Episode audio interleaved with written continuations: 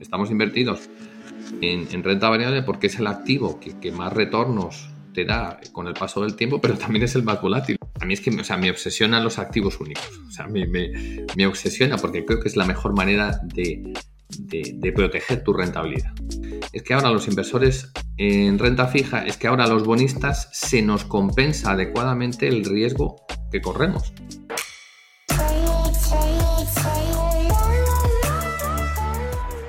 Muy buenas, Dani, ¿cómo estás? ¿Cómo va todo? Muy bien, muchas gracias por invitarme y muy contento de volver a estar aquí contigo. Tenía muchas ganas de hablar contigo, como siempre. Ya hemos tenido la suerte de tenerte varias veces por aquí y siempre es un auténtico lujo. Y ahora acabas de anunciar tu incorporación como gestor en Antbank consolidando todavía más este proyecto de Azagala, así que te doy la enhorabuena porque estoy seguro que será un win-win para todos, para ti, para la gestora y para los partícipes. Y quería empezar preguntándote cómo, cómo había sido este movimiento y cómo lo habías vivido. Pues muchísimas gracias, muy, muy feliz, muy contento. Primera entrevista que hago siendo gestor de, de Amban, con lo que ya tengo que tener cuidado a la hora de decir, no, que soy asesor en lugar de gestor. Bueno, pues ya no hace falta que lo, que lo diga. No, bien, bien. O sea, creo que es el paso natural. Es decir, eh, ya son varios años conociendo a, la gente de Ambank y, como decía, creo que es el paso natural. Es decir, ¿por qué? Pues porque al final eh, un fondo necesita una gestora. O sea, no es una cuestión solo legal, sino que es una cuestión de, cimentar bien la base sobre la que construyes eh, tu proyecto. Y, estoy muy contento, estoy muy contento por, el, por el trato de Ambank en estos años como asesor y, muy orgulloso que se hayan fijado en un proyecto como, como Azagala, que trata de hacer cosas muy diferentes, small caps de nicho, situaciones especiales, crédito, y nada, tengo mucho que agradecer a muchas personas de Ambank que, que creyeron en mí desde el primer momento y, prometo no defraudarles, igual que a mis partícipes, y seguiremos trabajando para que Azagala sea cada vez más robusto y consigamos los objetivos. Esa es la clave. Pues como te digo, me alegro muchísimo. Estoy seguro que, que va a traer cosas buenas este cambio. Y te quería preguntar un poco ¿Cómo habías vivido este último año? Porque, mm, bueno, me acuerdo la primera entrevista que, hicimos, nuestra primera charla, que fue en marzo de 2020, eh, en plena explosión de la pandemia, eh, en plena caída eh, dramática de los mercados y, siempre tengo el recuerdo de, de, esa sensación de histeria generalizada, ¿no? En redes sociales, en, los mercados, etcétera, y de hablar contigo y tener una sensación de mm, que transmitías una serenidad y una sensación de control que, me gustó mucho, ¿no? Entonces, te quería volver a preguntar, después de otro año difícil, otra situación difícil, ¿cómo, cómo lo habías vivido este 2022 que, que, como digo, para todo el mundo ha sido, ha sido complicado? Con, pues con normalidad, con, tranquilidad, porque es que esto es parte del camino.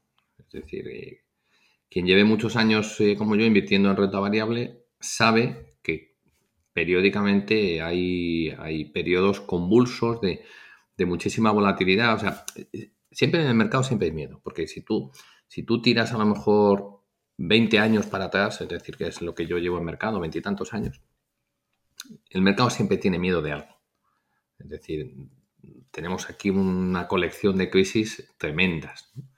¿Qué ocurre? Que en un, periodo de, de 3-4 años hemos tenido eh, dos momentos eh, malos muy seguidos, es decir, 2020 COVID y, 2022, el año pasado es que fue, fue un momento diferente porque se juntaron varias cosas muy malas para el mercado muy seguidas. Es decir, mismo año tienes guerra de Ucrania, que, no se esperaba, es decir, hay gente que sí que lo esperaba, bueno, pues, pues mucha gente no lo esperábamos y nos sorprendió. Segundo, una inflación desbocada. Las causas eh, ya hablaremos de ellas, pero inflación desbocada, creo que todo el mundo, sea inversor o no, lo ha notado en, su bolsillo.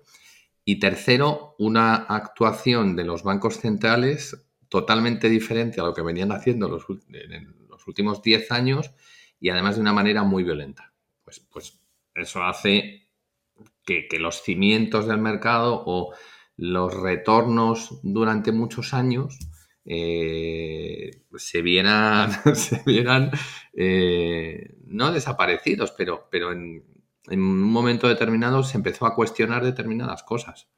Es decir, entonces, ¿qué ocurre? Como te decía, cuando llevan muchos años en mercado, esto es parte del camino. Entonces, eh, igual que te dije en 2020, pues te lo digo ahora y dentro de cinco años haremos otra entrevista y te lo volveré a decir exactamente igual.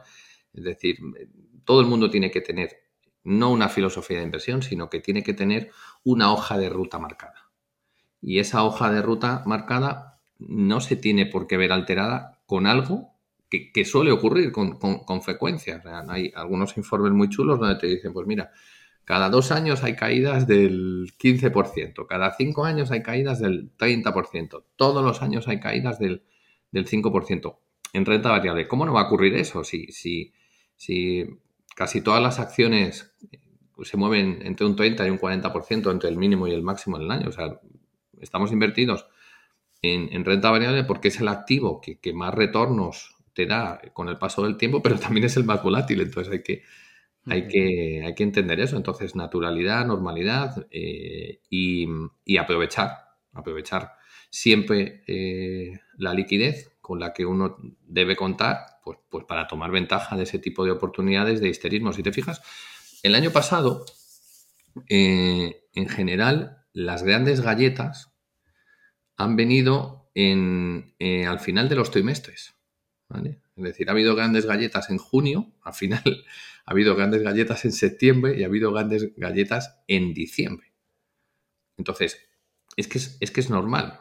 es normal, ¿por qué? Porque si tú te fijas un poco la intensidad o, cómo ha descontado el mercado la curva de corto plazo de, subidas de tipos, es que, es que es que es como parabólica, o sea, es que es, es muy violento. Entonces, es normal que la gente tenga miedo y que la gente en momentos puntuales diga, me lo quito, me lo quito, me lo quito todo. Entonces, eso ha provocado movimientos muy violentos y un año especialmente duro para, para todo el mundo. Porque, porque la gente que está invertida en renta variable ya sabe, ya sabe cómo funciona esto y, y asume con naturalidad un año malo. Perfecto. Pero es que la gente más conservadora, que estaba invertida en renta fija, en la renta fija más tradicional, en los bonos de gobierno, ha tenido el peor año en términos de rentabilidad de los últimos 100 años. Entonces, eso es muy duro y yo lo entiendo. Es decir, gente que se le ha vendido productos eh, como, como, no arriesgados, que, que, no soportan la volatilidad, que han estado ganando durante 5 o 6 años un 1, un 2, un 3, en un solo año han volado.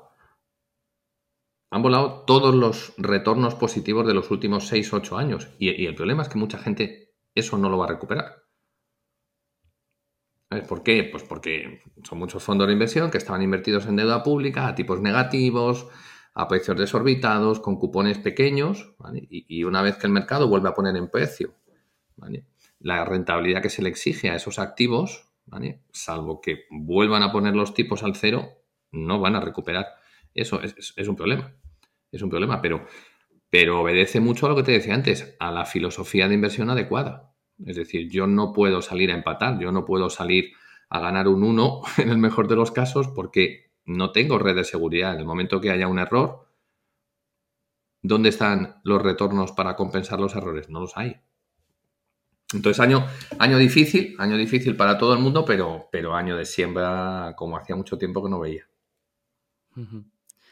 Sí, me, ha gustado mucho la metáfora que, has compartido en tu última carta, en tu última carta trimestral, que comentabas precisamente eso, ¿no? Que nuestro trabajo como inversores era de alguna manera parecido al de un agricultor en el que, en el que bueno, lo que estaba en nuestro control era la siembra y trabajar bien, bien el campo, pero luego teníamos el clima, que era un poco el contexto macroeconómico, que eso pues eh, no está mm, bajo nuestro control, no es fácil de predecir eh, y, pues eh, quizá no, no debemos poner tanta atención ahí, sino que debemos aceptar que que habrá días que yo, habrá días que, haga sol y que salgan mejor las cosas, que me parece una metáfora muy, muy estoica, ¿no?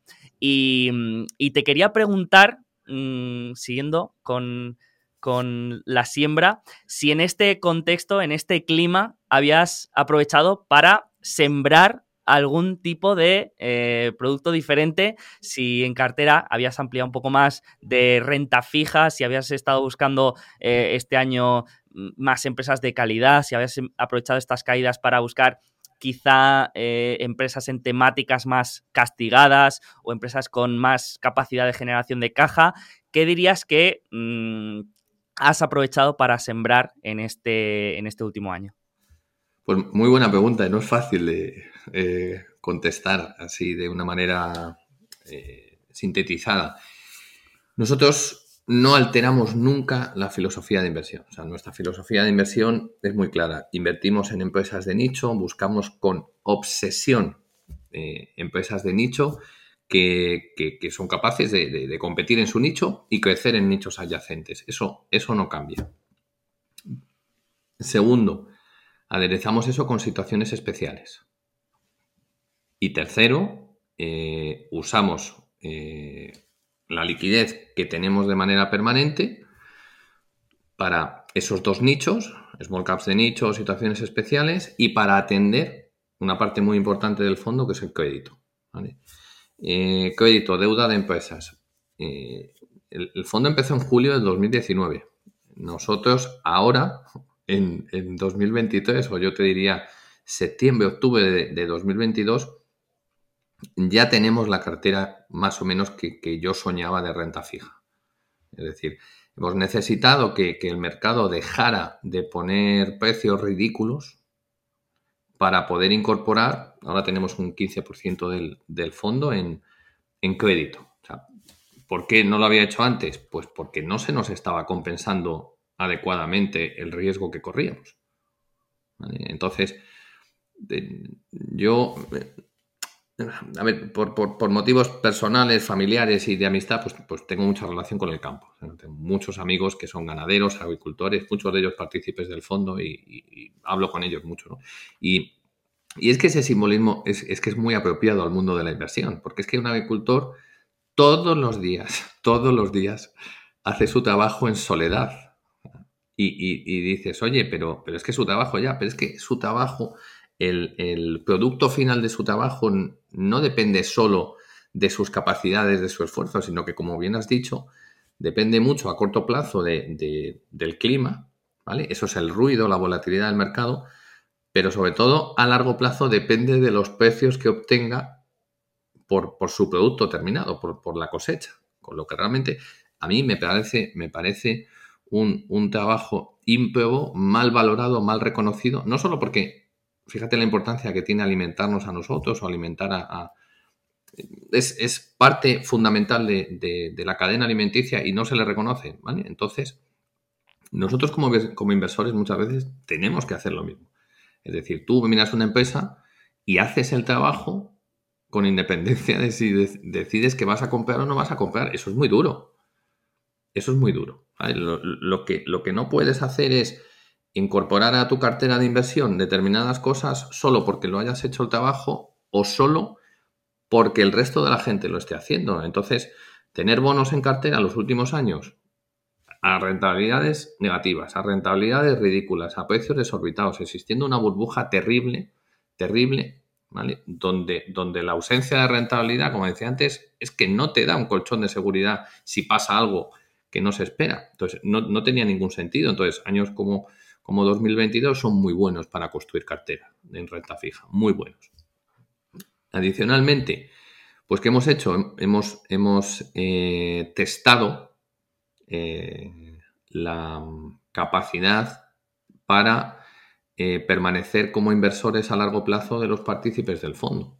en 2020 hicimos un 14, 2021 hicimos un más 22 y 2022 hicimos un menos 26. es muy duro para, para mí como gestor y para los partícipes asumir eso. Bueno, pues las, las aportaciones periódicas se han multiplicado.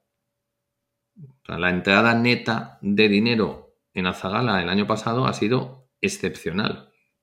Entonces, ¿eso qué nos ha permitido? Nos ha permitido concentrar una buena parte de, nuestro patrimonio en una serie de, de, posiciones, las 10 primeras posiciones aproximadamente representan la mitad del fondo, ¿vale?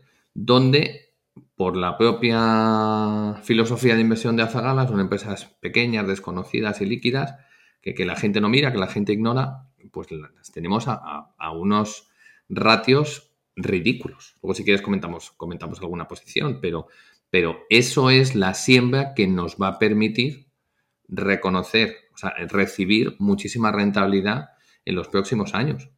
Entonces, por resumir, la filosofía de inversión no cambia, la manera de actuar no cambia y años como 2022 son años de siembra muy buenos porque eh, tenemos mucha liquidez y esa liquidez tiene sentido usarla. La hemos usado en, nuestras mayores posiciones y adicionalmente nos ha permitido construir eh, la cartera de renta fija que soñábamos. Qué bueno, qué bueno. Pues eh, sí, me gustaría comentar alguna de esas posiciones y alguna de esas nuevas incorporaciones, pero antes quería aprovechar tu visita como, como nuestra primera charla para, para hablar un poco de renta fija, que es el gran olvidado de, la inversión. Y precisamente eh, este año me ha parecido muy curioso porque en lo que va de año ya varias personas de mi círculo cercano me han preguntado algo que no me habían preguntado nunca en todos estos años que la gente sabe que, que me muevo en este mundo, que es acerca de mi opinión sobre comprar letras del Tesoro Español. ¿vale? Entonces, yo no sé si es que han hecho una gran campaña eh, de, publicidad o es que ahora eh, pues las condiciones macroeconómicas pues son más favorables para este tipo de, producto. Pero, pero, claro, esto me ha sorprendido bastante, entonces te quería preguntar qué, es lo que ha pasado aquí, por qué ahora estos productos están ganando tanta popularidad y cómo ves esto de las letras del tesoro ahora tiene mucho sentido. O sea, la gente que te ha preguntado es, gente que, tiene inquietud y que se fija en las cosas. Es decir, hoy en día que las letras del tesoro están pagando un 3%, tiene todo el sentido mirarlas. La gente siempre te va a mirar, te va, igual que nosotros en mercado arbitramos instrumentos de capital, eh, la gente con un perfil más conservador te va a mirar las letras del tesoro, a lo mejor la rentabilidad de los fondos monetarios y los depósitos a plazo fijo. Entonces, ¿Qué están, están mirando? Pues que, los bancos no necesitan liquidez, por tanto, no están incentivando la captación de depósitos, primando la rentabilidad de esos productos y las letras te pagan un 3%.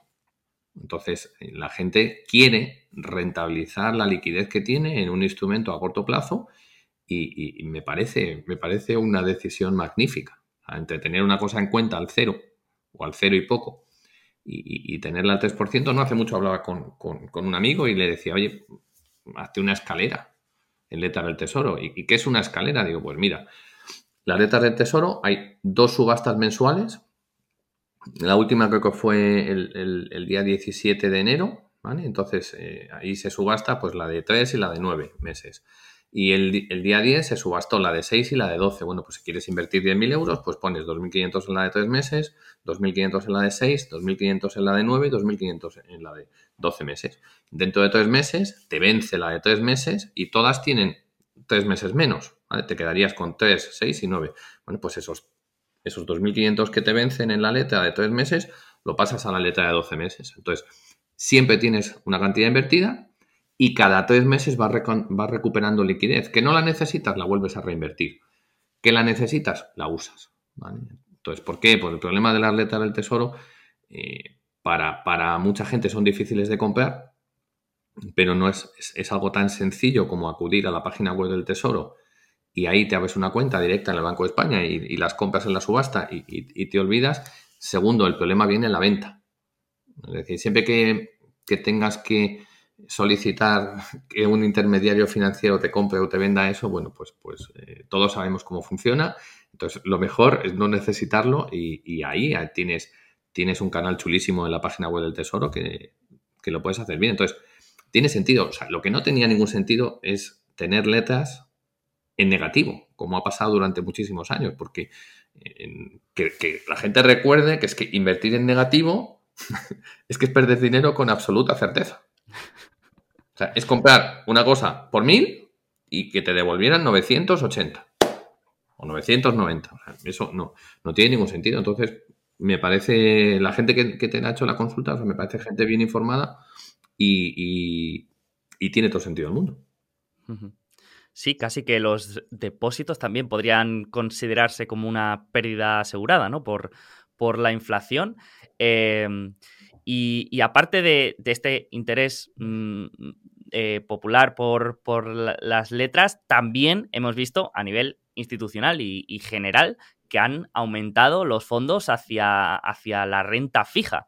Eh, ¿Esto se puede explicar simplemente por la subida de tipos de, los bancos centrales o hay otra razón que explique que, hayan aumentado tanto?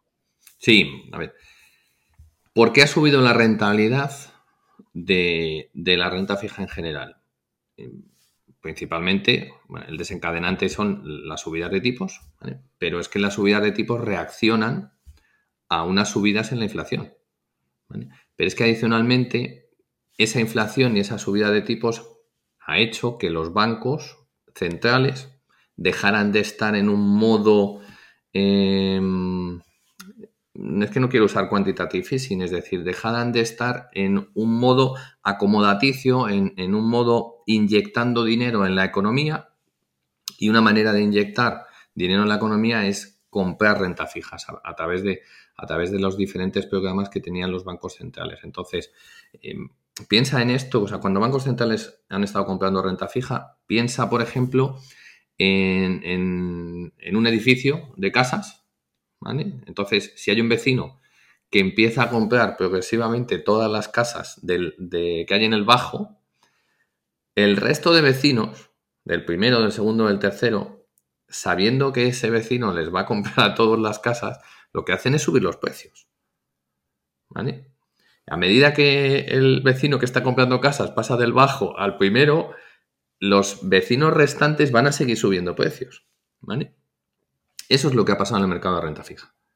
Es decir, que sabiendo que un bicharraco tremendo como los bancos centrales iba a comprar el 30-40% de todas las emisiones vivas de, deuda pública y una buena parte muy importante, eh, creo que había un límite en el 33%, ¿no? Pero es que es mucho, ¿no? Y, también una buena parte de, la renta fija privada, pues, pues eso hizo que el, el precio de, todos los activos de renta fija subiera desaforadamente durante muchos años. Recordamos que a la gente que, no está más eh, familiarizada con la renta fija, es decir, la rentabilidad de un activo de renta fija es inversamente proporcional al precio. A medida que sube el precio, baja la rentabilidad. Pues, ¿qué es lo que ha ocurrido con la inflación y con las subidas de tipos? Que nuestro vecino ha dejado de comprar casas. Nuestro vecino ha dejado de comprar los pisos de sus vecinos. Entonces, ¿Qué ha ocurrido? Pues que el precio de las casas que estaban eh, sin vender ha bajado. Entonces, en el mundo de la renta fija, pues una bajada en el precio de los activos de renta fija ha hecho que la rentabilidad suba. Y, esa rentabilidad es la que atrae el dinero. Entonces, tiene todo el sentido que esté entrando dinero en, fondos de renta fija. No entro en la filosofía de inversión de los fondos de renta fija, unos de corto plazo, largo plazo, unos solo de deuda pública, de una calificación crediticia, otros de, eh, renta fija privada, investment grade o high yield. O sea, no entro en eso, sino en, general, ¿vale? Vimos hace poco en un research de Bank of America como, había entrado dinero eh, en un importe fuerte en los fondos de renta fija en, las últimas semanas, en el último mes. Eh, un importe que, es superior o no se veía desde julio del 2021 buscando esa rentabilidad. Es decir, es que ahora, como te decía antes, es que ahora los inversores en renta fija, es que ahora los bonistas se nos compensa adecuadamente el riesgo que corremos. Entonces, si además ese movimiento de, caída en el precio de los bonos y subida de rentabilidad ha sido tan brusco como ocurrió el año pasado, que, ha sido el peor año de los últimos 100 años en, en, términos de rentabilidad, entre menos 15, menos 20, menos 25% en renta fija, eso, ¿vale? Es lo que provoca la entrada de dinero. ¿Vale? Entonces, es, mucho de la psicología, ¿no? Y luego, esto ahora va de, mi cosecha. Es decir, si me preguntas por qué es un buen momento para invertir en renta fija, por el escenario que, que yo veo a futuro. Es decir, ahora mismo eh, se está descontando que hay recesión. Hay gente que descuenta una recesión suave, otros más severa, y luego están los agoreros del fin del mundo, que, los hay siempre, ¿no? Siempre de manera permanente. Bueno, pues imagínate que no hay recesión. ¿Qué tal le va a ir a los bonos de crédito? Pues le va a ir bien. ¿Por qué? Porque si tú has entrado en un punto donde por primera vez se te está compensando el riesgo que corres y las galletas del año pasado han provocado que por primera vez en muchos años tengas en renta fija rentabilidades similares o superiores a la renta variable con menor volatilidad, si no hay recesión, no tiene ningún sentido tener los tipos tan altos y se van a bajar los tipos. Con lo que realmente no solo te vas a llevar la rentabilidad del bono, del cupón, etcétera, sino que además te vas a llevar más rentabilidad por la bajada en las expectativas de inflación, por las bajadas de tipos que se van a descontar y el nivel de rentabilidad que se le va a exigir a esos activos es más bajo, por tanto su precio va a subir. Segundo escenario, que haya recesión. ¿Qué hacen los bancos centrales cuando hay una recesión? Bajar tipos. Es decir, ¿por qué se producen las recesiones? Es decir, porque, porque la economía no crece, em, porque, porque llega un momento donde, donde la oferta es mayor que la demanda y si la oferta es mayor que la demanda, los oferentes tienen que bajar el precio. Entonces, si tienen que bajar el precio de las cosas, al final acaba bajando la inflación. Es que es así, es que si no se consume, entras en recesión porque no se consume y lo estoy simplificando todo mucho, pero, pero quiero que se me entienda. O sea, no, no, es un razonamiento técnicamente bueno, pero, pero quiero que se me entienda eh, la finalidad de mi razonamiento. ¿no? Entonces, si entramos en recesión, va a haber caídas en los precios. Entonces, si va a haber caídas en los precios, va a bajar la inflación. Por tanto, con una inflación más baja y con unas economías en recesión, los bancos centrales van a bajar tipos. Volvemos al escenario 1. Es decir, si bajan los tipos, eh, eh, eh, la renta fija se va a ver beneficiada. Entonces, en, este segundo punto, no toda la renta fija se debe ver beneficiada. ¿Por qué? Pues porque si entramos en recesión, aunque bajen los tipos, empresas que estén muy endeudadas, empresas que estén muy expuestas al consumo, es decir, lo van a pasar mal hasta tal punto que, que van a quebrar. Entonces, pues creo que tiene sentido buscar nichos que, te protejan. Pues, por ejemplo, nichos muy defensivos donde la renta fija va a brillar, pues, pues por ejemplo, todo el tema de salud, infraestructura, telecomunicaciones. Telecomunicaciones es un nicho estupendo para, ser bonista. ¿Por qué? Pues piensa, por ejemplo, una empresa súper odiada en España, es decir, en términos de, de, de rentabilidad, renta variable telefónica. Es que los bonos de Telefónica lo van a hacer muy bien. Lo van a hacer muy bien, ¿por qué? Porque es un negocio maduro, que tiene muchísimo tamaño y, es muy difícil que, la gente, por, porque haya una recesión, deje de tener teléfono. Entonces, son ingresos muy estables, muy predecibles. Son empresas que están muy endeudadas, es decir, porque exigen unas inversiones, pero, son modelos de negocio que soportan muchísimo endeudamiento.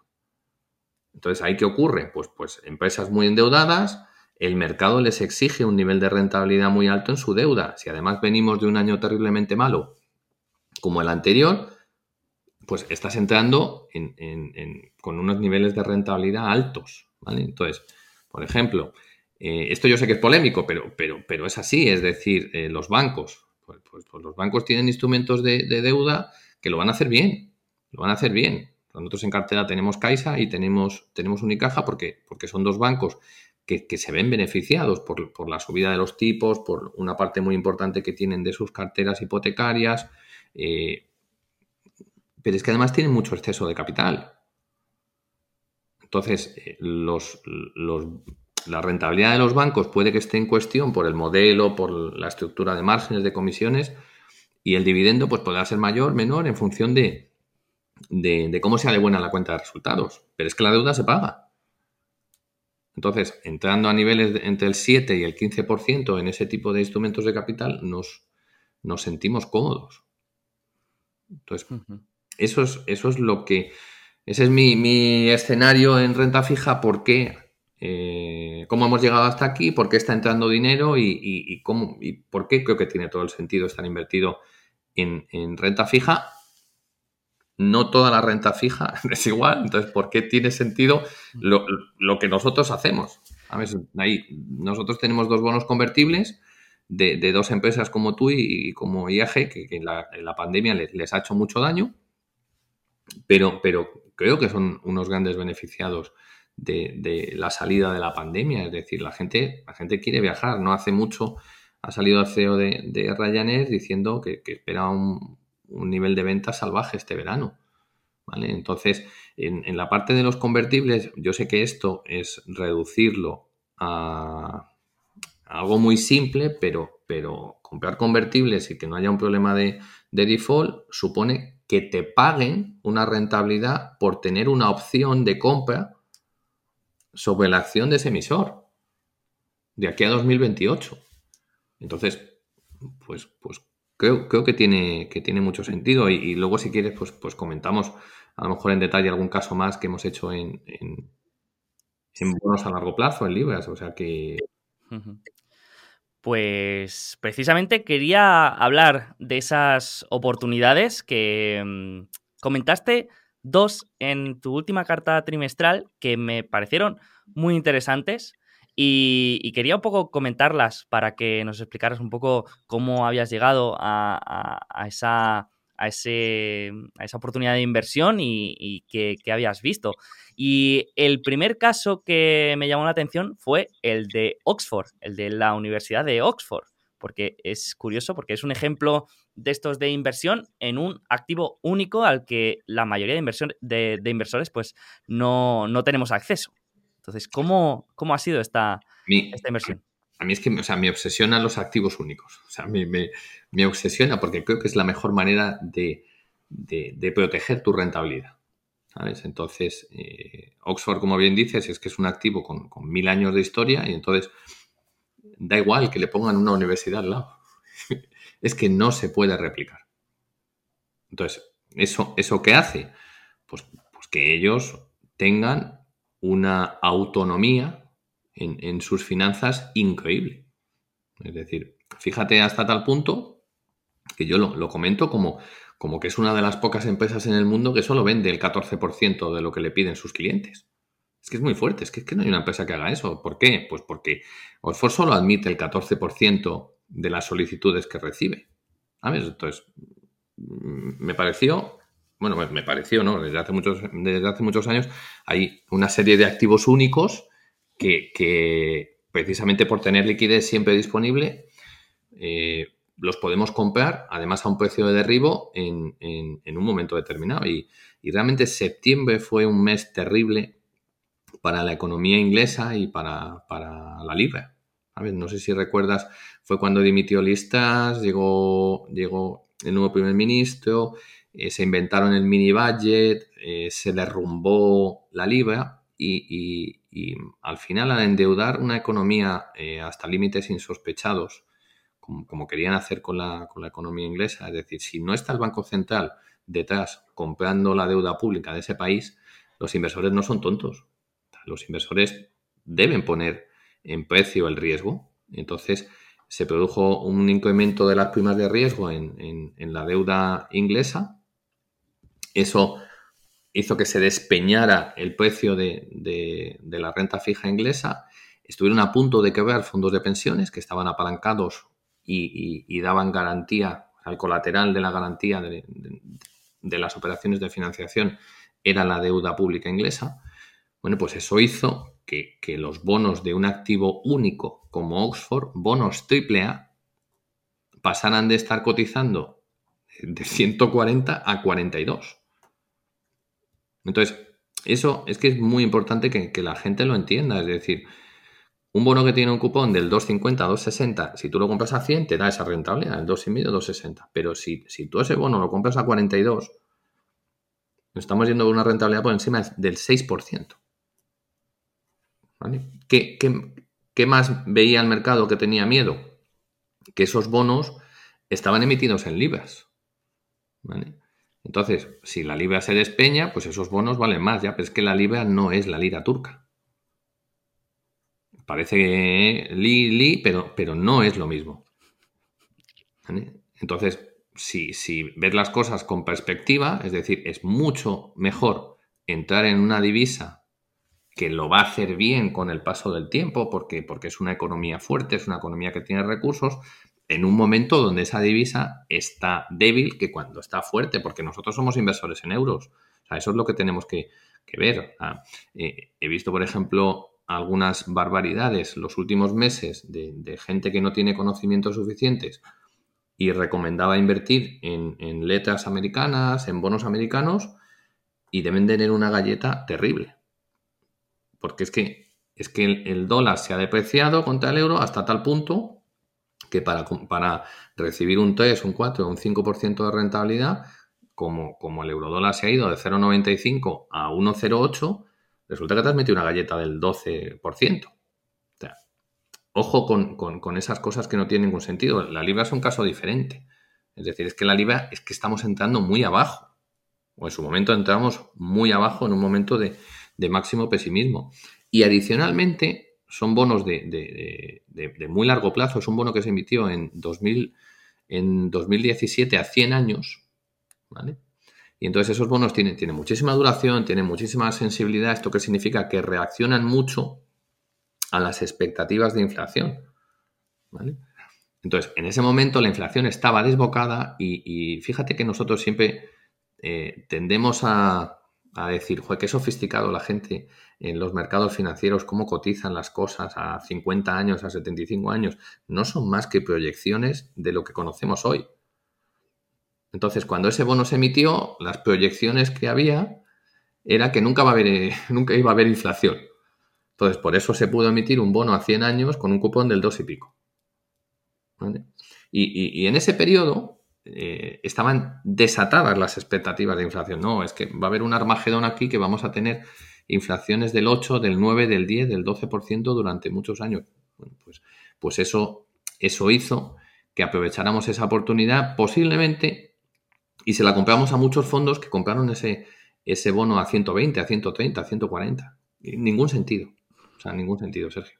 O sea, ningún sentido. Por eso digo muchas veces que, hay muchas pérdidas en, fondos de renta fija que no se van a recuperar.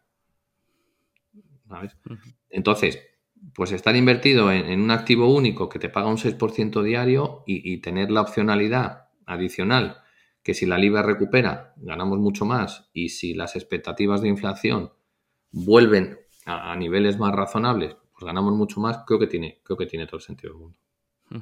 Pero en ese, momento, en ese momento no tenía sentido para nadie porque lo que estaba de moda en esas fechas era vender todo lo que tuviera libras y sobre todo vender todo lo que estuviera, todo lo que tuviera duración.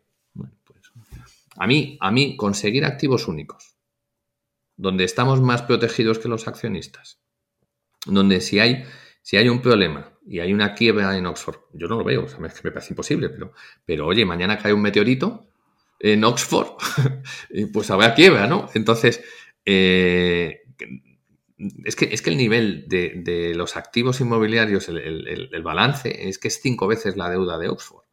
Entonces, en un activo único protegido, donde estamos más protegidos que los accionistas, tener ya de por sí rentabilidades de renta variable, pero además tener opcionalidad para ganar mucho más con, la apreciación de la libra o con la bajada de, las curvas de, de inflación, es que creo que es un win-win, sinceramente.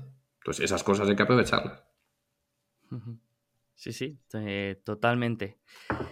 Y otro caso también que, me ha parecido muy curioso porque estamos hablando de posiblemente una de las empresas con mayores niveles de efectivo, que mm, pues cuesta creer para qué puede necesitar una de estas empresas eh, endeudarse, es Berkshire Hathaway, una empresa que pues todos más o menos conoceremos y que también habéis entrado como eh, creditores de, la empresa. Entonces, eh, ¿cómo, ¿cómo, ha sido esto y cómo ha llegado Berkshire a emitir deuda cuando es una de las empresas más, más eh, con más liquidez, podríamos decir, y sin ser una empresa tecnológica?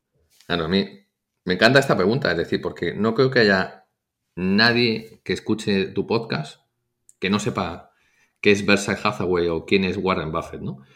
Entonces, Aquí hay que abrirle la, mente a la gente, es decir, eh, que una empresa nade en liquidez, que nade en caja, como Berkshire Hathaway, no significa que tener deuda o usar la deuda de una manera muy inteligente les hace menos efectivos. Al revés, les hace optimizar más los retornos a los accionistas. Entonces, Berkshire Hathaway ha emitido deuda al cero que es que, es que, es que le han prestado dinero gratis. Entonces, la gente que trabaja en BS Hathaway no es tonta. ¿Vale? Entonces, es lo que te decía antes, es decir, eh, si tú utilizas la deuda para bajar tu coste de capital, es que es óptimo. Es que es óptimo. Entonces, Berkshire Hathaway, como muchos otros buenos gestores, tomaron ventaja de, de, un momento en el que el mercado creía que nunca más iba a haber inflación y entonces te prestaban a muy largo plazo a, tipos ridículos. Es decir, el error no era emitirlo, o sea, el error era comprarlo a par o por encima de par. Entonces nosotros la ventaja que hemos tenido es que estaba emitido en libras y lo hemos comprado a la vez que en la Universidad de Oxford. Entonces es otro bono que, siendo doble A, de Oxford es triple A, este es doble A, pues, pues nos paga casi un 6% todos los días. Eh, estando en una empresa que tiene auténticas toneladas de caja. Pues genial. Genial, y tenemos más rentabilidad que los accionistas. Porque es que Berkshire Hathaway no paga dividendos. Hay mucha gente que dice, no, es que yo no compro Berkshire Hathaway porque no paga dividendos. Digo, cómprate el bono. Vamos, de hecho, esto no, y no es una crítica a la gente que invierte por dividendos, pero creo que tiene mucho más sentido, salvando las distancias de importes y tal, Creo que para patrimonios fuertes que, que invierten por dividendos, creo que tiene mucho más sentido tener una cartera para recibir rentas de crédito. Porque, porque en una empresa cuando cambian las cosas, cuando cambia la situación económica, cuando, cuando compran otra, es decir, eh, lo primero que sufre es el dividendo. En cambio, para un bonista, no recibir el dividendo es la muerte para el emisor. Porque automáticamente, si me impagas, todos los bonistas, no de esa sola emisión, sino de todas las emisiones, tienen derecho a reclamar el pago de la deuda íntegro. Entonces, las empresas se van a resistir a no pagar el cupón. Van a hacer mil historias para, para no tener que incurrir en eso y te van a pagar el cupón. Entonces, creo que tiene mucho sentido. Pero el crédito, como hemos hablado, no es algo muy extendido en España ni mayoritario, la gente lo entiende. No, pero me ha gustado lo que, lo que has comentado porque sí que es una, es una idea que, creo que, mm, que, la gente la confunde o que mm, nos engañamos a nosotros mismos al, analizar una empresa, ¿no? Y vemos que tiene caja neta. Y eso ya es un aspecto positivo, ¿no? Vemos una empresa con caja neta, vale, perfecto. Es una empresa que ya no puede quebrar y eso es verdad.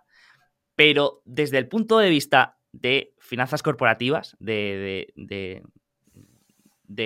eficiencia financiera, lo ideal, siempre dependiendo de, cada modelo de negocio, de cada sector, lo ideal es que una empresa esté endeudada en su, justa medida, ¿no? Eh, cada, cada, empresa en, su, en un nivel de deuda aceptable, que, en cada caso será diferente, pero es mm. que la deuda es, es una herramienta que, tenemos las personas y, las empresas para ser más eficientes a nivel financiero. Y eso a veces creo que, se huye de, la deuda a toda costa Y, es precisamente lo que dices, que, está muy bien que una, empresa tenga eh, caja neta y nade en, efectivo, pero oye, que también a mí me interesa que el director financiero de una empresa sepa eh, utilizar esta herramienta y sepa aprovecharla, como en el caso de, de ¿no? Y sepa tomar ventaja. Entonces, por, desterrar dos cosas de, la cabeza de, de, de, tus oyentes, que además, te lo dije en privado y ahora te lo digo en público, o sea, creo que, que tienes unos oyentes con una capacitación muy por encima de la media. O sea, creo que la gente que escucha Alfa Positivo, es decir, es gente que, que, sabe, que sabe de lo que está escuchando, que sabe invertir y que tiene curiosidad intelectual por muchas cosas, ¿no? Entonces hay que desterrar dos cosas de, su cabeza. Lo primero, una empresa con cajaneta no puede quebrar. Falso. Es decir, cualquier empresa del mundo puede quebrar. Por obsolescencia, por disrupción tecnológica, por fraude, por, por mala gestión del equipo directivo, por un COVID, es decir, por, O, que no hace falta que quiebre para que pierdas dinero. Efectivamente. Entonces, eso desterrado. Es decir, porque en este mundo no hay seguridad absoluta en nada, no hay, no hay certeza en nada. Entonces, eso, eh, punto uno. Si es verdad que, una empresa que tiene deuda tiene más papeletas de acelerar las cosas malas que le, que le puedan pasar. Segundo, una empresa es más óptima, es más eficiente, es más rentable si usa la deuda de una manera inteligente. Eso es matemáticamente demostrable. Pero, pues, pues, pues como pasa en muchos ámbitos de la vida en España, que eh, hay muchos clichés, hay muchas narrativas donde lo que vende es decir, no, la deuda es mala, no, eh, con caja neta no se puede quebrar. Pues, pues no. Entonces, sí, sí, eso hay que desterrarlo de la cabeza de, la gente. Genial, genial. Pues, como te digo, me han parecido muy interesantes estos dos casos de, inversión y creo que, pueden ayudar a que pues eh, los, inversores vean que no todo es renta variable y no todo es eh, invertir en, acciones, sino que hay eh, otra, otra vida más allá que, Mm, que, bueno, que no, no, genera tanto atractivo, eh, en eso estamos de acuerdo, pero que como hemos visto, pues eh, se pueden generar rentabilidades muy atractivas con menos riesgo y, bueno, y que mm, hay, hay, oportunidades ahí, así que bueno, animo a quien quiera saber más, pues que, que siga Dani, que mire información del fondo, porque lo único malo de, este tipo de activos eh, son los tickets de, los bonos que no están al alcance de, la mayoría de, inversores. Estamos hablando de que a lo mejor un bono pues, está por encima de los 100.000, 200.000, eh, por lo tanto estaríamos hablando de patrimonios muy grandes para conseguir algo de diversificación, pero que con, pues, con un vehículo como el tuyo pues pueden tener exposición a, este tipo de, activos de manera muy sencilla. Y quería acabar con eh, una tradición de este podcast que eh, la primera charla que estuviste, pues eh, te libraste un poco por, los pelos. después, después ya estábamos con, Pedro y, también nos libramos, que, le mando un saludo desde aquí. Que... Un abrazo para Pedro. Está de Rock Show ahora por Holanda, creo que por un. Vale, vale. Eso es muy buena señal, ¿eh? Es decir, que se haya abierto el mercado de capitales y que las empresas vuelvan a emitir en primarios, eso es muy buena señal, muy buena señal para, para, que todo fluya con, normalidad. Los mercados, para que todo funcione bien, tienen que estar abiertos. Y el año pasado ha sido un, ha sido, ha sido un año muy duro para el mercado de capitales de deuda, con, muy pocas emisiones. De hecho, de hecho eh, ayer o antes de ayer vi, una gráfica muy chula que me llamó mucho la atención y creo que es en dólares, eh, no, estoy seguro, ¿vale? Pero como que el 60% de la deuda viva emitida, eh, eh, no sé de qué categoría, ¿vale? Cógelo con pinzas, tiene un plazo de amortización de uno o dos años. Es decir, pero, pero a mí lo que me llamó la atención es cómo había subido la cantidad de deuda que estaba pendiente de amortizar en nada. Es decir, y eso es una consecuencia que el año pasado no se ha refinanciado todo lo que se tenía que refinanciar. ¿Vale? Entonces eso, un abrazo a Pedro, perdona, que te he cortado. Sí. pues lo dicho, un abrazo a Pedro, que, lo sigo desde entonces y, Y, sí, estoy de acuerdo que va a tener un año intenso, eh, así que nos alegramos mucho por él. Y yo te quería hacer el cuestionario alfa. Son 10 preguntas un poco más informales para conocer mejor a, Dani. Así que si te parece bien, te las voy lanzando y, vamos viendo qué te parecen, ¿vale? Sí, sí, dispara. La primera pregunta es para saber qué estás intentando aprender ahora mismo, en qué estás estudiando, qué estás investigando en qué estás dedicando últimamente tu tiempo a aprender. Como eh, dos cosas, cómo funcionan las cadenas logísticas. Es decir, eh, cuando, cuando hacemos clic en el móvil y compramos una cosa, es decir, cuál es todo el proceso desde que llega a mi casa por todos los sitios, buques, camiones, barcos, fábricas, eh, por los que ha pasado desde que ese mensaje le llegó al, productor en origen y empezó a fabricar eso. Me parece una pasada, una pasada. Pues, ¿sabes lo que me pareció curioso a mí cuando, cuando lo descubrí? Que me pareció todavía más, mm, todavía darle más vueltas a esto, cómo funcionaban las devoluciones. Ah, si, te pones eh, a, investigar por esa madriguera, eh, mm, bueno, eh, alucinas. Porque, mm, porque es de tal complejidad que, no, lo parece.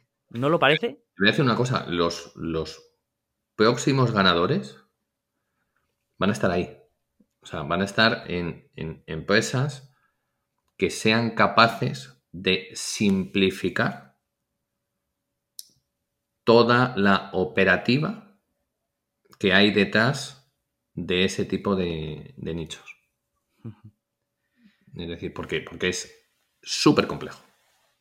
súper complejo. Es decir, el sector de transporte en Estados Unidos es súper complejo. Súper complejo. Entonces, eh, creo que tiene mucho sentido lo que has dicho, es decir, porque seguramente si no la hay, hay alguna empresa disruptora que sea capaz de solucionarle la vida a las empresas en algo que siempre va a existir como son las devoluciones. Porque eh, el e-commerce es que, es que ha venido para quedarse y va a ir ganando cuota de mercado. Entonces creo que tiene mucho sentido vigilar esos nichos y nos han acostumbrado ya a, todas las, estas comodidades, ¿no? De, de, devoluciones gratuitas, de entregas en, menos de dos días. Y, claro, ahora ver eh, cómo le quitas algo de eso al, cliente. Eso es muy complicado ya, así que solo queda ser más eficientes ahí. Sí, sí, va a ser, va a ser muy interesante. Una bandera roja de desinversión inmediata, algo que no te guste ver en una empresa y que en cuanto lo veas, pues eh, quieras salir huyendo. Que mienta. Que mienta. O sea, no puedo, no puedo con eso. No puedo. ¿Te has encontrado alguna mentira últimamente de... Últimamente no, pero desafortunadamente, desafortunadamente es algo que pasa desafortunadamente. O sea, no, es, no es consustancial al mundo de la inversión, es consustancial a las personas, al ser humano. Sí, sí, es que a veces se pierde este foco de que los negocios y, la inversión son personas y, las relaciones entre personas pues están eh, sostenidas por la confianza. Hmm. Y, eso es, es, muy importante, ¿no? Lo que decía Warren Buffett, que eh, la reputación eh, costaba eh, años en construir y, la podías perder en, solo, en solo un día. Así que es, muy importante. hay, hay, una concepción que yo creo que errónea por, parte de mucha gente de decir, no, es que este equipo directivo no me contesta, no, es que este equipo directivo no me responde a lo que tal. Y, eso no siempre es malo.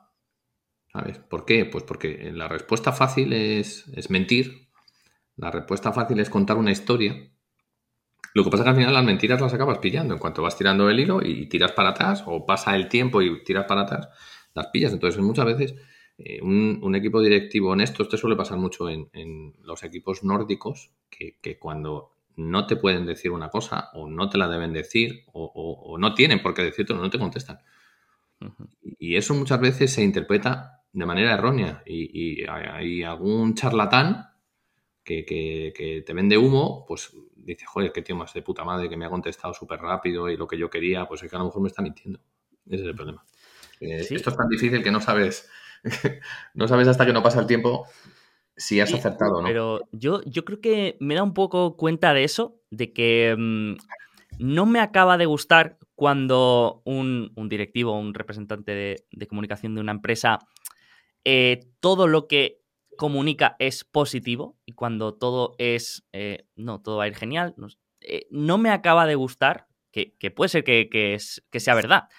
pero a mí, pero yo agradezco cuando me dicen, no, es que ahora nos vamos a encontrar este obstáculo. Vamos a hacer esto y esto para superarlo. Pero hay un obstáculo. Hay un obstáculo, hay un reto que hay que ser realistas y que está ahí. A mí yo lo agradezco cuando en ese aspecto pues son sinceros y, más transparentes y dicen, no, es que eh, aquí nos vamos a encontrar un reto. No, es que hemos tenido este problema con el que no contamos. Pero también es verdad que hay, hay ciertas em, palabras que cuando aparecen en una conference call empujan a la acción un 10 o un 20% más abajo, ¿no? Cuando eh, por ejemplo, me, fijé que eh, las empresas evitaban la palabra challenge, porque, porque cuando... challenge o, vientos de cara, ¿no? cuando, cuando se pronunciaban estas palabras en una conference call, ya era de función. es, que, es que, a ver, aquí dos cosas, es decir, el, tipo de directivos que a ti y a mí nos gustan, ¿vale? Te los vas a encontrar con mucha frecuencia con mucha más frecuencia las pequeñas compañías que las grandes. ¿Vale? Porque siendo todo un negocio, eh, en, las pequeñas compañías no hay esa presión de los analistas. Entonces, la mayoría de los analistas automáticamente acaban la conference call. Ya tienen el titular. claro, ya tienen preparado la valoración, que no puede ser más cortoplacista. El otro día Carlos Santiso de Icaria puso una cosa, una reflexión sobre esto maravillosa, magnífica, sobre el cortoplacismo de, los, de los analistas. ¿vale? Entonces, en las grandes compañías, es decir, tú fíjate que, cuidan mucho el lenguaje hasta tal punto que para decir hemos bajado las ventas un 5%, hostias, te dan una vuelta en, cómo construyen la frase que, no sabes bien si han bajado o han subido. Entonces, así es como funcionan las cosas. ¿Vale? Entonces, por eso, pues hay que saber aislarse de, todo eso, ¿sabes? Pero, pero que yo estoy de acuerdo contigo, o sea, yo quiero que me digan las cosas y que me digan las cosas bien, ¿sabes? Y, eso, afortunadamente, se da más en las pequeñas que en las grandes. ¿Sabes? Porque en, las grandes está todo medido, cuantificado. Yo estoy seguro que hay, hay, hay eh, máquinas que, leen las, las, las, no las tasks, sino que leen en tiempo real las, presentaciones de resultados y, son capaces de meter un chorrón de, órdenes a mercado porque es que se ve, se ve en cómo reacciona.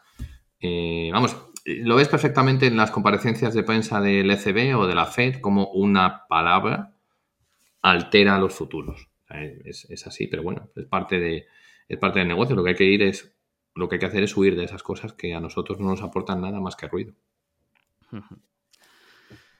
Genial. Una empresa que te gustaría dirigir si te dieran la, oportunidad. Imagínate que mm, te encuentras una lámpara mágica que te, deje eh, dirigir la empresa que quieras. Arena, Arena Investors. Me encantaría Arena. dirigir. Arena Investors es la es una gestora de fondos de un holding que tenemos nosotros en el fondo, Western Corp, y, mm. y está dirigida por el que para mí es uno de, los tíos más brillantes que hay en crédito y menos conocidos, que se llama Daniel Swim. Z-W-I-R-N. Tiene, tiene un paper publicado en 2018 que creo que es de las cosas más brillantes que yo he leído nunca. Eh, te va a encantar el título. Se llama This Time is Different, but it will end in the same way. Entonces, eh, dirigir Arena Investors me parece, me parece un negocio único único, único, y me encantaría dirigirlo. No, tengo capacidad para sustituir a Daniel Swing, pero bueno, me has preguntado qué, negocio me, gustaría dirigir ese, Genial, genial. Que, por cierto, eh, una de las tesis franquicia de, de Azagala, Westheim, ¿cómo, cómo ha sido la evolución este, este último año en este, este mercado. ¿Lo han, ¿Lo han aprovechado? ¿Ha sido, muy bien. de siembra? Muy bien, muy bien. Se está cumpliendo la tesis eh, que nosotros empezamos a trabajar en Western hace cuatro años. Y imagínate la, la alegría, la satisfacción que es para, para uno mismo después de estar dedicando una cantidad de horas increíble que la tesis se vaya cumpliendo. Entonces, es, algo ridículo lo que está pasando. O sea, es una situación especial de, libro. De libro. Una empresa que vale 350 millones, tiene 175 en caja y, en los 175 millones restantes el mercado pues debería valorar la aseguradora, es que la aseguradora acaba de salir a bolsa y la aseguradora vale 800 millones. Entonces, el 40% de 800 son 320. Pero o sea, es decir, es que ya casi la aseguradora te justifica la cotización entera de Westheim. ¿sabes? Y, tienes Arena, que es la gestora de fondos que hace, que hace crédito. El año pasado ganó 21, 22 millones, este año ganará pues 30 millones, pues, pues ya ves el mercado como te lo está valorando. O sea, una empresa que haces, haces la suma de partes, la caja más la valoración, que es un activo líquido que cotiza la aseguradora, más eh, la gestora de fondos, pues que serán otros 100, 150 millones, pues es un por dos de libro, de libro. Pero, bueno, pues esta empresa, como, como no la mira nadie, pues, pues ya llegará, ya llegará un momento. Ten en cuenta si no se cae la cotización de la aseguradora, ¿vale? Porque salió a bolsa hace unos días a 15 y está a 19, ¿vale? Si no se cae la cotización en marzo, cuando presente resultados West tiene que valorar el 40% a precios de mercado. Entonces, va a estar muy chulo que sin contar el resultado de, la gestora de fondos, Arena, sin contar el resultado de la aseguradora, ¿vale? Que van a ganar dinero, pero sin contarlo, una empresa de 350 millones te va a dar un beneficio de 100, 120 por valoración. Es que es salvaje. ¿Cuántas empresas en el mundo dan un beneficio de 100 kilos en un trimestre, valiendo toda la empresa 350 millones? Entonces, bueno, lo, que sí pediría, y, siempre hago mucho hincapié, es decir, de todo lo que hemos hablado en el podcast, no, no, es ninguna recomendación de inversión, y especialmente Western, pues es una empresa compleja. Entonces, yo cuando hablo de Western hablo para, para que la gente se le despierte la curiosidad para analizarla y para estudiarla, pero no para copiarla y para comprarla sin, sin analizarla, es que no tiene ningún sentido. Pero sí, es un caso, es un caso muy interesante. Eso, eso siempre hago hincapié yo porque, mm, porque parte de, los buenos resultados que vamos a obtener como inversores en el largo plazo no está siempre en qué empresas o qué activos compramos, sino en qué decisiones tomamos en, las situaciones concretas. ¿no? Entonces, quizá llega una situación en que la, decisión óptima es vender o la decisión óptima es mantener. Y eso solo lo puedes, esa decisión solo la puedes tomar de manera correcta si has hecho los deberes. Porque ahí no va a estar Dani Tello para, para que lo llames, para decir qué hago. Eh, para eso, pues inviertes en Azagala. Entonces, em, eh, eso, eso por, por, delante siempre de que eh, hacer los deberes es, es, muy importante.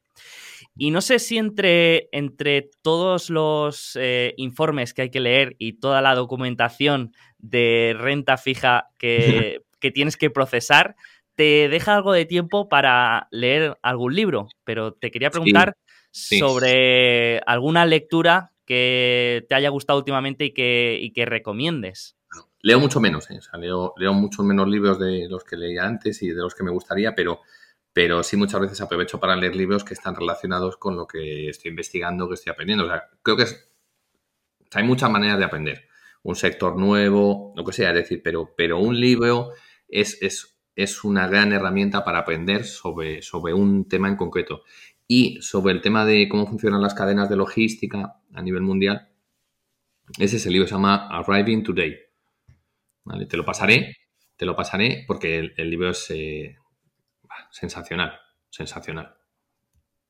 Pues mira, me apunto porque no, lo conocía y ah, también me interesa mucho, así que sí, sí, anotado. Y además de libros, ¿hay algún blog o newsletters ahora que se han puesto muy de moda que, sigas de manera habitual y que, que leas con frecuencia? ¿Que recomiendes? sí, hay un. Para la gente que quiera que quiera aprender de, de, crédito, quiera estar informado de crédito, hay un blog muy bueno, se llama Bon Blogger. Si quieres en, las notas del programa lo, podemos poner. Sí, ahí lo dejaré todos los enlaces. Mm, ese, es muy bueno, o sea, ese es, muy rápido, tardas poco y en un momento eh, estás al día. Estás al día de, todo lo que tiene sentido con crédito. La gente que no se me desespere al principio, porque, porque pues, eh, como todo en la vida, pues el crédito requiere su lenguaje específico, sus acrónimos. Entonces, os garantizo que si no perdéis la paciencia, en dos, tres, cuatro lecturas, eh, estáis, estáis entendiendo perfectamente lo que os están contando. Y además os viene bien aprender cosas nuevas a todos. Totalmente. No sé cómo estás de enemigos, pero mm, imaginando que, tienes uno que, pues, que, le tienes un poco de, rabia, te quería preguntar qué acción le recomendaríamos a, este querido enemigo. ¿Qué, le recomendaríamos invertir? Ninguna, ninguna. Le recomendaría que, hiciera un depósito al cero o que comprara un bono en negativo. Eh, de estos de, de Berkshire a 140, ¿no? Cuando salieron. genial, genial. Si es, un enemigo, si es un enemigo, haciendo eso, tengo la certeza que va a perder dinero. Un referente en el mundo inversor o en el mundo empresarial Mm, me acuerdo que, en nuestra primera eh, charla hablamos de Wolbeck, no sé si lo pronuncio bien, sí, sí yo que, que, hablamos de él. No sé si tienes otro referente o, persona que, sigas que, podamos comentar. Hay mucha gente, eh, mucha gente que me gusta, eh, tanto empresarios, emprendedores, directivos inversores, pero, pero voy a citar uno que lo tenemos además muy, muy cerca y es, y es muy desconocido, pero, pero es, posiblemente uno de los de las mentes más brillantes que, yo he conocido. Tengo la suerte de ser su amigo y, creo que es el mejor gestor de España, que es eh, Rafa León.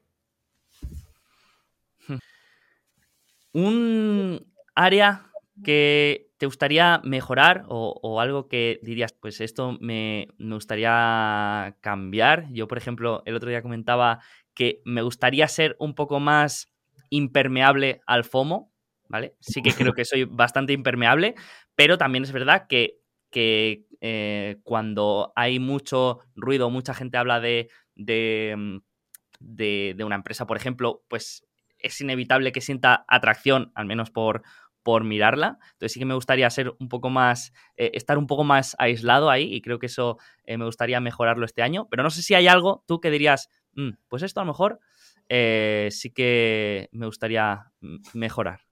Muchas cosas. O sea, me, gustaría ser más, más metódico en las cosas que, hago. O sea, me cuesta dejar de atender una cosa que yo considero que es urgente y, decir, no, estoy con esto, hasta que no acabo esto, no me pongo con, lo, otro. Es decir, en eso soy, muy inquieto.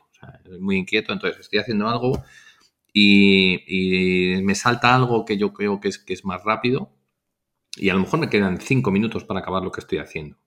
Y lo dejo y me pongo con eso. Es decir, me gustaría ser más disciplinado. Eh, me gustaría dejar de confiar en las personas, pero pero ese es mi sino.